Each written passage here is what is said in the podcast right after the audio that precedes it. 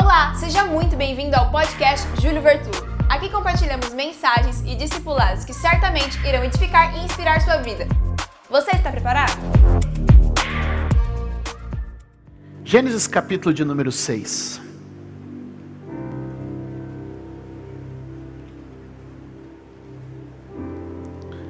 Gênesis capítulo de número 6.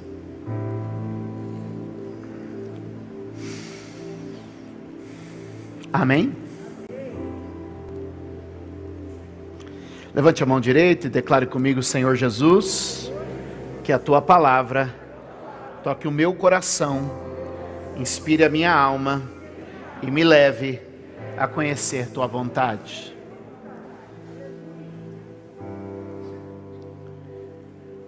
Quando os homens começaram a multiplicar-se na terra, eles nasceram filhas.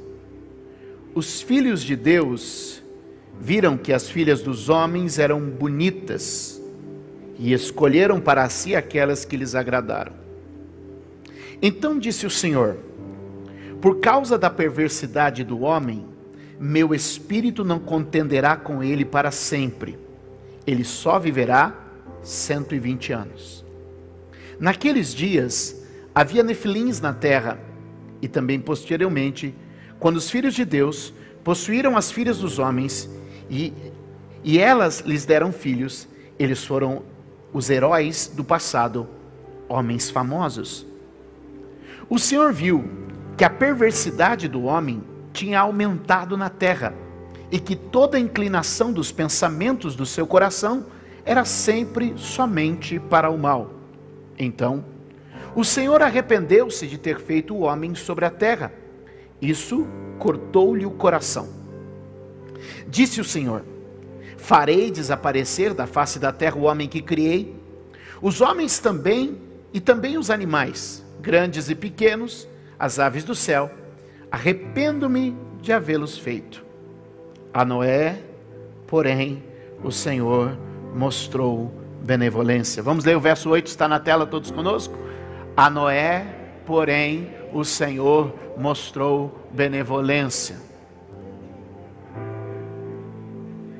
Vire para alguém e diga: o mundo perdido, mas um homem diferente.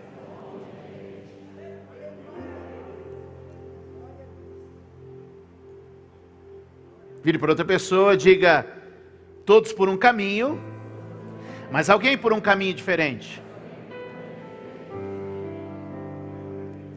Se o nosso caminho não for diferente, irmãos,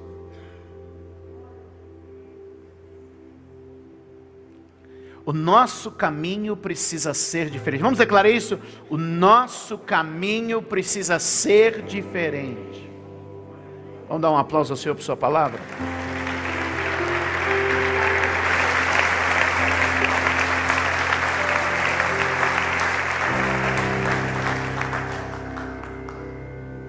Nosso caminho precisa ser diferente. Diga comigo: os caminhos do Senhor são mais altos que os nossos. A gente precisa ter um caminho mais elevado. Posso ouvir um amém? O meu caminho precisa ser mais elevado que o, o normal, o natural, o humano. O seu caminho precisa ser mais elevado que os demais, porque o seu caminho é o caminho do Senhor. Alguém está comigo? Vamos entender algumas coisas do texto para que a gente possa mergulhar melhor nele. Primeiro, nós estamos vendo aqui que existem duas categorias de seres humanos distintas na face da terra nesse momento. Se você olhar o texto com detalhes, você vai ver que a uma delas o Senhor chama filhos de Deus e outra delas o Senhor chama filhos dos homens. Que dois tipos de gente havia aqui? Há muita especulação sobre essa, essa, essa, teoria, mas eu fico com a mais plausível e que me parece mais bíblica, que é duas descendências. Duas? Uma descendência que era os filhos de Caim. Uma descendência que era os filhos de. Os filhos de Caim são aqueles, né? Que estão sob uma palavra dura, de maldição, perdidos, longe de Deus. E outra, os filhos de Sete, que eram os que permaneceram na linhagem temente a Deus, que amava a Deus. Então nós temos duas classes de seres humanos: uma que está completamente afastada de Deus e outra que está próxima de Deus, uma que caminha com fidelidade a Deus. E essas duas classes de seres humanos dividem a terra. Uma tomada da maldade, longe de Deus, sem o temor de Deus, e outra carregando a herança dos filhos de Deus, temente a Deus. Então a Bíblia diz: uma é tida como filhos dos homens e outra é tida como filhos de Deus. Mas observe que chega um momento, e é só nesse momento, aí eu queria que você prestasse atenção, que enquanto aqueles que são, vamos dizer assim, são do mal, estão fazendo mal, e os que são do bem estão fazendo o bem, Está tudo certo. Mas quando que vem a indignação de Deus? Se você olhar bem o texto, é quando os que deviam seguir por esse caminho começam agora a cruzar com os que estão seguindo nesse caminho. O que Deus não aceita é quando a geração que devia ser santa, separada, começa a se misturar com a geração que está perdida. Deus não se surpreende com o pecado dos pecadores, mas o que corta o coração, e essa é a figura do texto, é quando os que deviam andar na santidade, no temor a Deus, começam a se misturar, começam a caminhar no mesmo caminho que os pecadores. Percebe que até então Deus convive, ou seja, esse é o caminho dos pecadores, esse é o caminho dos justos, esse é o caminho dos santos. Ok. Deus diz: é assim que a coisa corre. Mas é na hora que começa a haver uma mistura. É na hora que a gente começa a tanger, andar no caminho do pecador que Deus começa a dizer: essa mistura eu não aceito. Essa mistura me incomoda. Observe que é nesse exato momento que Deus diz: me corta o coração, me arrependo de ter feito o homem. Enquanto o pecador está pecando e o santo está se santificando, Deus diz: está tudo bem. Mas é quando o santo começa a se misturar com o profano que Deus começa a dizer: me dói o coração. Quantos entendem isso? Eu e você fomos chamados santos. E a palavra santo não quer dizer perfeito, a palavra santo não quer dizer que não erra, mas a palavra santo quer dizer separado. Diga, santo igual a separado. Vamos dizer de novo, santo igual a separado. Irmãos, o nosso caminho não é a a nossa, nosso ideal de perfeição não será atingido nessa terra, no corpo, mas é o caminho do aperfeiçoamento que nos tem sido proposto. Posso ouvir um amém? O que a gente precisa é ter um caminho separado, um caminho distinto. E se você olha o texto com um pouquinho mais de cuidado, a gente percebe por onde é que essa mistura começa a acontecer. Lembra do que a Bíblia diz lá em Apocalipse? Olha, antes você seja frio, ou seja, porque se você for o quê? Eu vou? Agora, o que é o morno? Frio a gente sabe que é, quente a gente sabe que é. O que é o morno? Quando eu junto frio e junto quente, o que, que dá?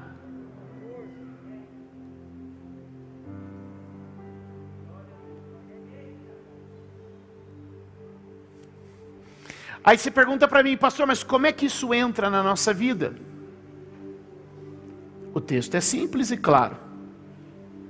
Onde a gente começa a se misturar com o mundo? Qual é a porta que nos faz misturar com o mundo? E eu lhe digo isso com toda certeza e vou lhe provar isso do Gênesis ao Apocalipse. Capítulo de número 6, verso de número 1 E dois, Quando os homens começaram a multiplicar-se na terra, lhes nasceram filhas. Verso de número 2. Os filhos de Deus viram. Os filhos de Deus viram. Por onde é que entram as coisas na nossa alma? Pelos olhos. É através dos olhos que nós somos capturados. É através dos olhos que nós somos aprisionados. Ou seja, é o que assistimos. O que assistimos nos captura. O que assistimos nos molda. O que assistimos nos transforma. Percebe que é quando eles começam a olhar e admirar se você olhar comigo lá no final do verso de número 4, por favor. Verso de número 4, há uma palavra ali chamada nefilins. Achou a palavra ali? Logo no começo? O que a palavra nefilins quer dizer? Caídos, depravados. O que, que significa a palavra nefilins? Agora, quem eram esses nefilins e o que veio deles? Finalzinho do verso, última frase. Eles foram. Hã? Eles foram. Homens. Irmãos. Quem é que está diante dos nossos olhos todos os dias? Aqueles que aparecem muito na mídia, aqueles que aparecem muito nas imagens, nós chamamos eles de o que que capturou o coração dos filhos de Deus para que eles se misturassem com os filhos dos homens? O que que assediou o coração daqueles que eram da linhagem santa para que eles se ligassem à linhagem caída, pervertida? Foram os os O que a gente vê no texto é que era o olhar e a admiração. Diga comigo, olhar e a admiração Irmãos, se a gente começar a assistir coisa demais do mundo, e se a gente começar a admirar coisa demais do mundo, isso vai capturar a geração santa, vai criar uma mistura. E o que Deus não aceita é mistura.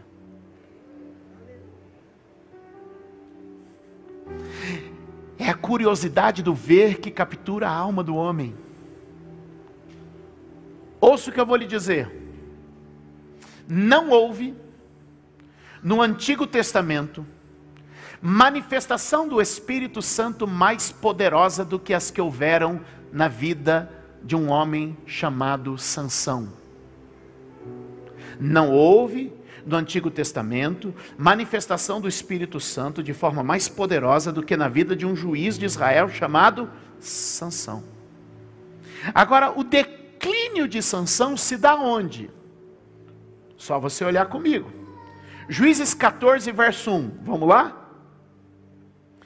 Sansão, Juízes 14, verso 1, está na tela. Ó. Sansão desceu a Tina e, e viu. Foi aqui que Sansão começa a se aproximar de quem? De uma mulher do povo você sabe para que que Sansão nasceu? Israel era escravo dos filisteus. Israel estava em guerra com os filisteus. E Deus falou: Vou fazer nascer um menino forte, um homem poderoso, um líder guerreiro que vai libertar Israel dos filisteus. E o que, que ele vai? Ele vai olhar uma filha dos E é tão louco porque, porque tem anjo que visita a casa dele. É tão louco porque ele é visitado pelo poder de Deus. E ele sabe que o destino dele é derrotar os filisteus. Mas o olhar dele leva ele a querer casar com uma mulher. Porque os olhos atraem. Segue o texto. Segue o texto, vamos para Juízes 14, agora, sete versículos à frente, verso 8. Olha o texto. Algum tempo depois, voltou-se para casar com aquela moça lá. E o que, que ele fez? O que, que ele fez? Saiu do caminho para, para. saiu do caminho para olhar o cadáver do leão. Sansão, dias antes, havia matado um leão. Leão veio, meu irmão. E a Bíblia diz que ele rasgou o leão como que rasga um cordeiro. Já pensou? O cara era o cara, sim ou não? Você já rasgou um cordeiro, irmão? Tu não rasga nem frango.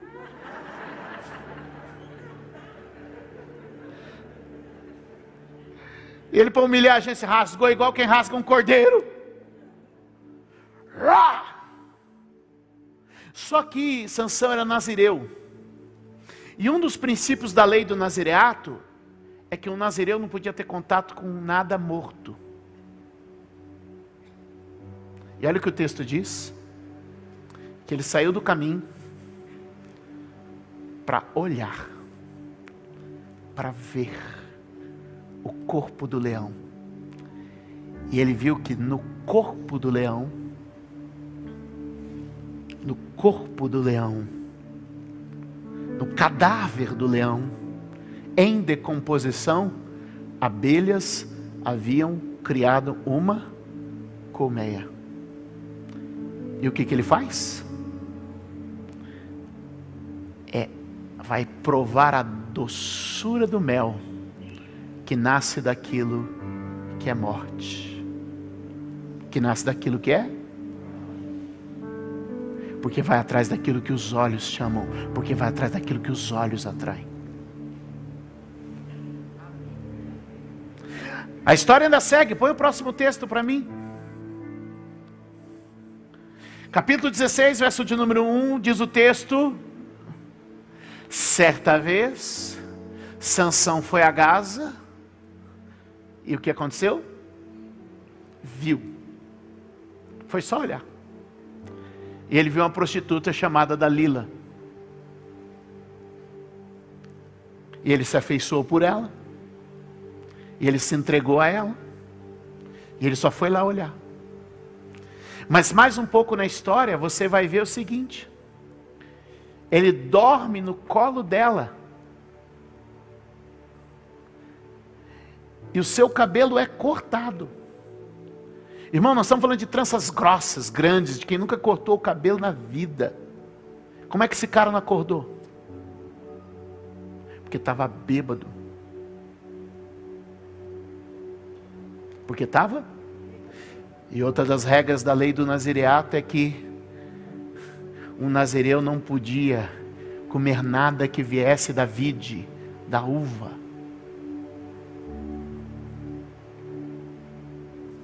Ele não podia comer panetone, ele não podia comer o arroz no Natal, no Ano Novo, e ele não podia tomar vinho. Mas ele está embriagado. E tudo começa sempre, as suas desgraças começam sempre quando ele vai? Quando ele vai? Olhar. Só vou olhar. As suas desgraças começam quando ele vai? Olhar. E aí eles levam Sansão como escravo dos filisteus. E você sabe quando que Sansão vira o jogo?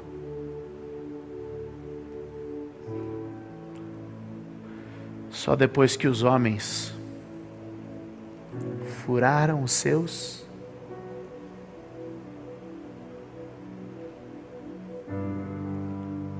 É por isso que Jesus disse, e aí não é de maneira literal, mas é uma forma de mostrar: se o teu olho te faz pecar, arranca-o, porque é melhor.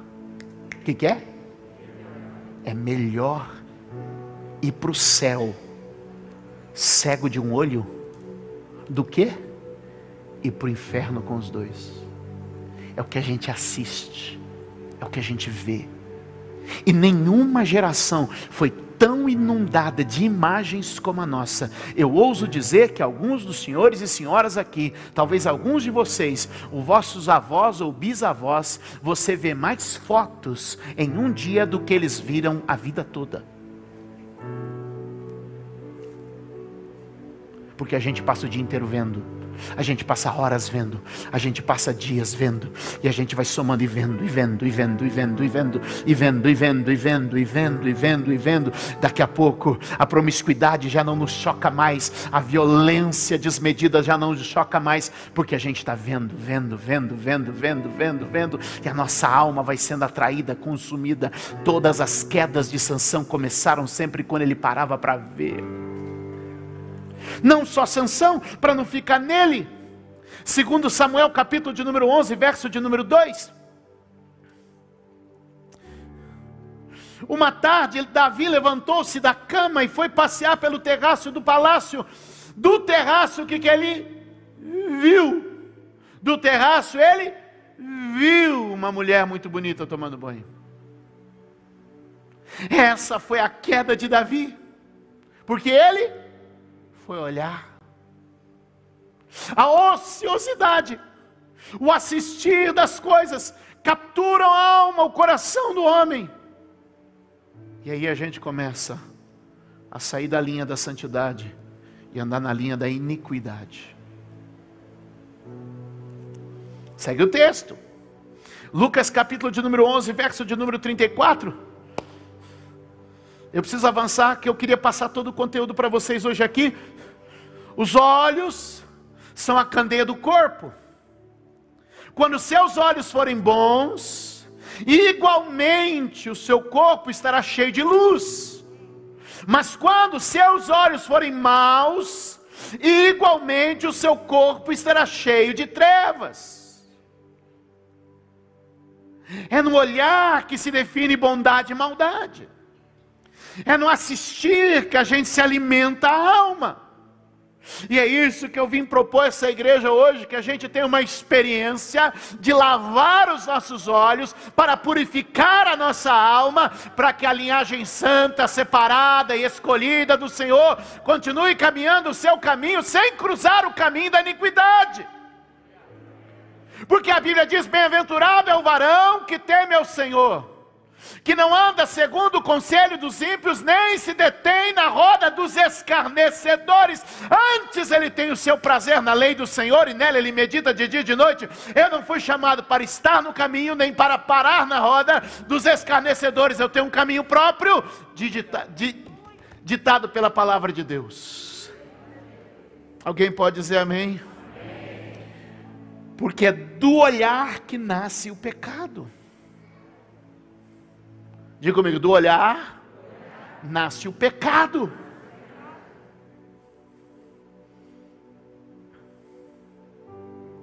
Do olhar nasce o. Foi quando Eva viu o fruto, e a Bíblia diz que o fruto era agradável aos.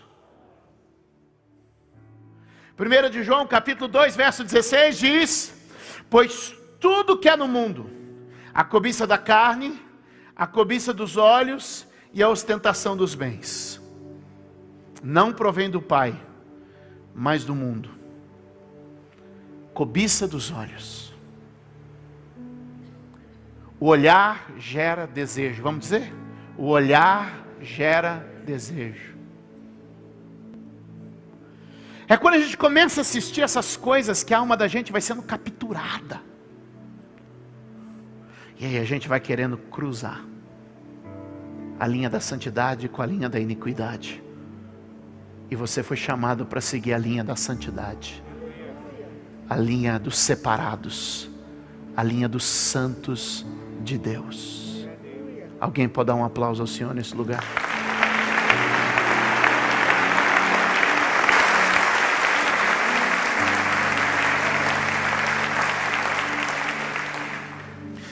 Duas coisas nós precisamos fazer. Aí você me pergunta: o que? Duas coisas nós precisamos fazer. Eu falo. Número um, tomar uma decisão. Firmar um compromisso. Assumir uma posição. Jó capítulo de número 31, 1. Olha o que Jó diz o texto de Jó. Fiz acordo com os meus olhos. Fiz acordo com os meus olhos. Aí aqui ele coloca o quê? De não olhar com cobiça para as moças. De não olhar com cobiça para a riqueza do ímpio. De não olhar com cobiça para a promiscuidade dos pecadores. Fiz um acordo com os meus. Eu assumi uma posição de que eu vou ter compromisso com o que eu assisto. Eu assumi uma, uma posição que eu vou ter compromisso com o que eu vejo. Quem está comigo? Eu assumi. Então, primeiro, o que, que a gente vai fazer? Assumir compromisso. Assumir compromisso. De que nós vamos começar a filtrar o que a gente vê, o que a gente assiste. Assumir compromisso de que a gente vai começar a ter mais critério no que a gente olha e fazer um acordo com os nossos olhos. E se você sabe que você tem uma tendência, uma fraqueza, e que algo facilmente captura o seu coração e você conhece as suas fraquezas assim como eu conheço a minha, sobretudo naquilo, sobretudo nesse tipo de coisa, você precisa, você precisa se cuidar um pouco mais.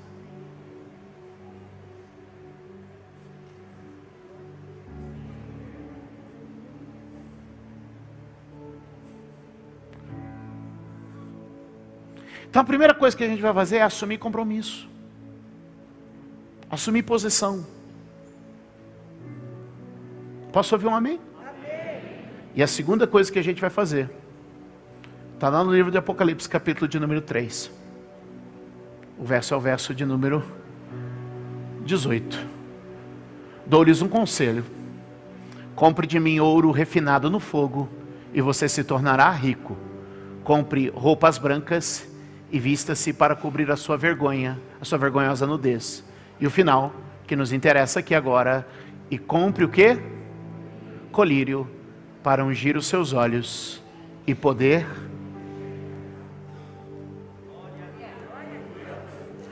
A primeira é uma decisão, a segunda é uma ação. Senhor, eu vou lavar os meus olhos. Senhor, eu vou limpar os meus olhos. Senhor, eu vou purificar os meus olhos. Eu vou colocar um colírio que vem do céu eu vou colocar um colírio que vem de Deus, até que os meus olhos sejam completamente lavados. E uma vez que os meus olhos forem lavados, forem limpos, aleluia, aleluia, aleluia, aleluia, aleluia. Eu tenho certeza, meus amados, que haverá uma restauração completa e total. Eu oro agora para que você receba colírio de Deus. Eu oro agora para que os seus olhos sejam lavados. Eu oro agora para que a régua do teu critério suba. Eu oro agora para que você se torne uma pessoa diferente, porque os teus olhos não serão a porta de entrada do mal, da promiscuidade, da prostituição, da destruição e do pecado na sua casa. Deus vai guardar os teus olhos. Posso ouvir um amém? Eu oro agora para que o Senhor possa limpar, curar os olhos da igreja, porque se os nossos olhos são bons, o nosso corpo tem luz, se os nossos olhos são maus, o nosso corpo tem trevas, e eu oro para que a luz de Deus habite em você. Obrigada por ouvir mais uma mensagem. Deus abençoe sua vida.